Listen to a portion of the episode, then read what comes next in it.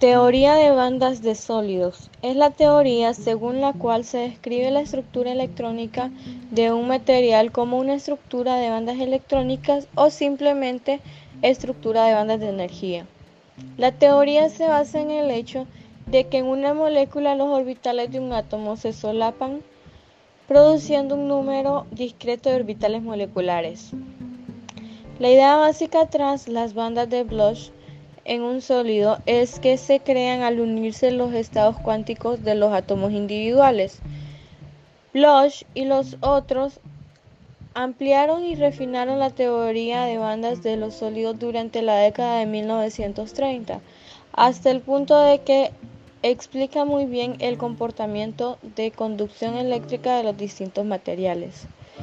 La teoría de bandas permite explicar la Conducción de electricidad en los metales.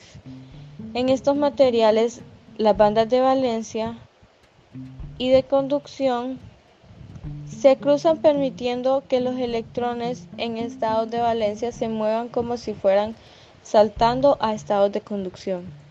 Para explicar el por qué mueven como, como si fueran libres saltando a estados de conducción, se requiere ciertos conocimientos de física cuántica.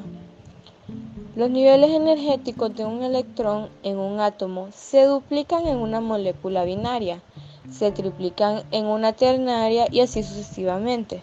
Se van multiplicando de, de forma sucesiva conforme se añaden átomos a un sólido. El resultado es que para trillones de átomos tenemos trillones de estados energéticos disponibles para los electrones. Cuando los átomos se unen en un cristal, cada uno de los estados cuánticos individuales de los átomos se une con los estados correspondientes en otros átomos idénticos en cristal para formar las diversas bandas de energía dentro del material.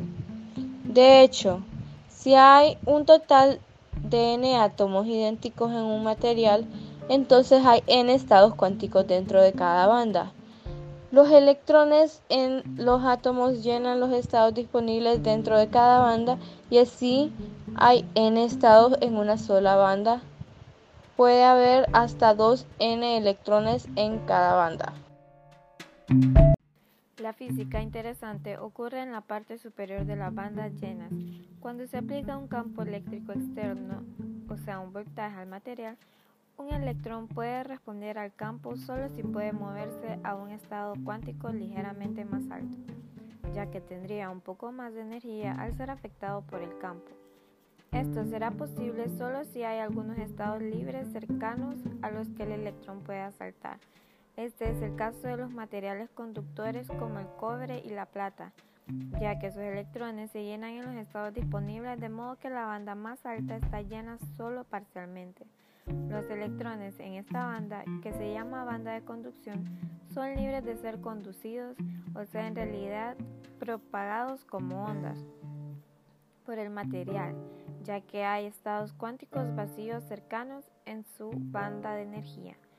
Pero los electrones en las bandas inferiores llenas no pueden moverse, ya que no hay estados libres cerca.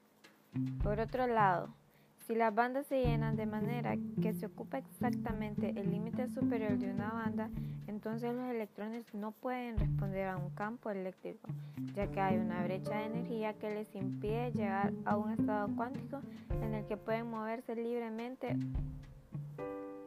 Un material con estas características es lo que conocemos como aislante.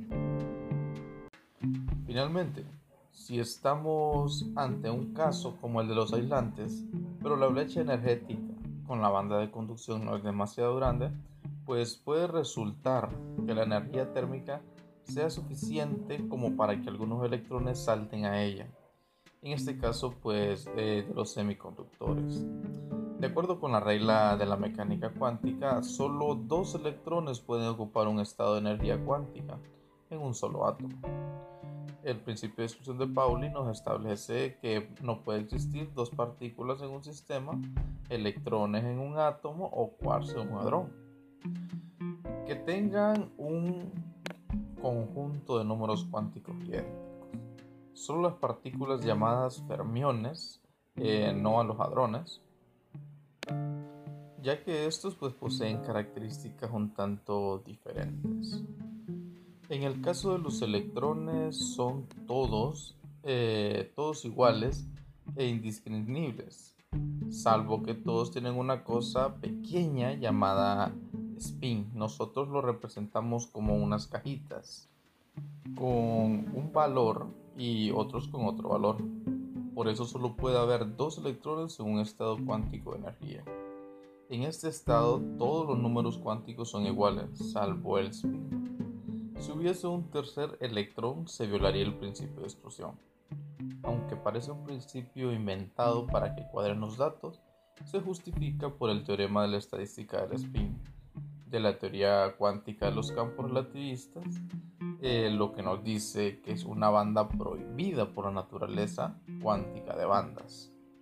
Normalmente, si el voltaje es enorme, algunos electrones podrán desplazarse, porque adquirirán energía suficiente como para saltar de una banda de valencia a la banda de conducción.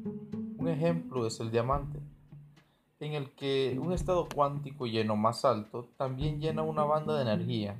Esta banda se llama banda de valencia ya que está ocupada por los electrones de valencia externos de los átomos. La brecha de energía a la siguiente banda, que está vacía, eh, es aproximadamente 6 electronvoltios, por lo que los electrones en el diamante normalmente no pueden alcanzar la banda de conducción y por lo tanto el diamante es un muy buen aislante. En los conductores la banda de conducción se solapa con la llamada banda de valencia por lo que no hay ninguna brecha de energía.